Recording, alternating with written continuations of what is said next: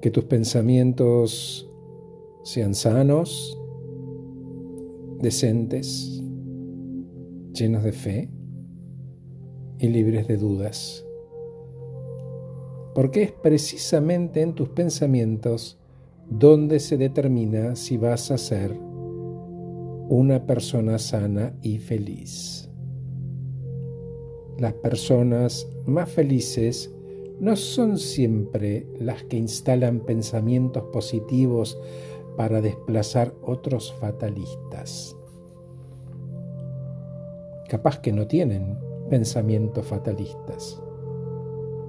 Y si ocurre algo que no esperaban, que no les gusta y duele, y duele mucho, entonces tendrán que abrazar ese dolor sin transformarlo en sufrimiento. ¿Por qué digo esto? Porque el dolor tiene que estar.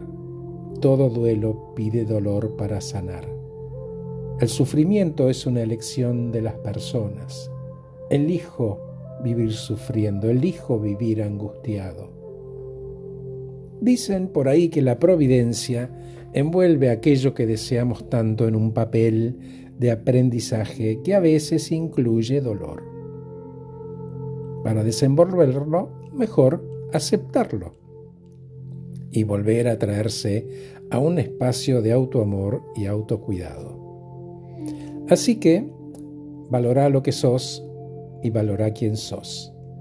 Nadie va a cuidar de vos mejor que vos mismo, mejor que vos misma. Gracias por escucharme.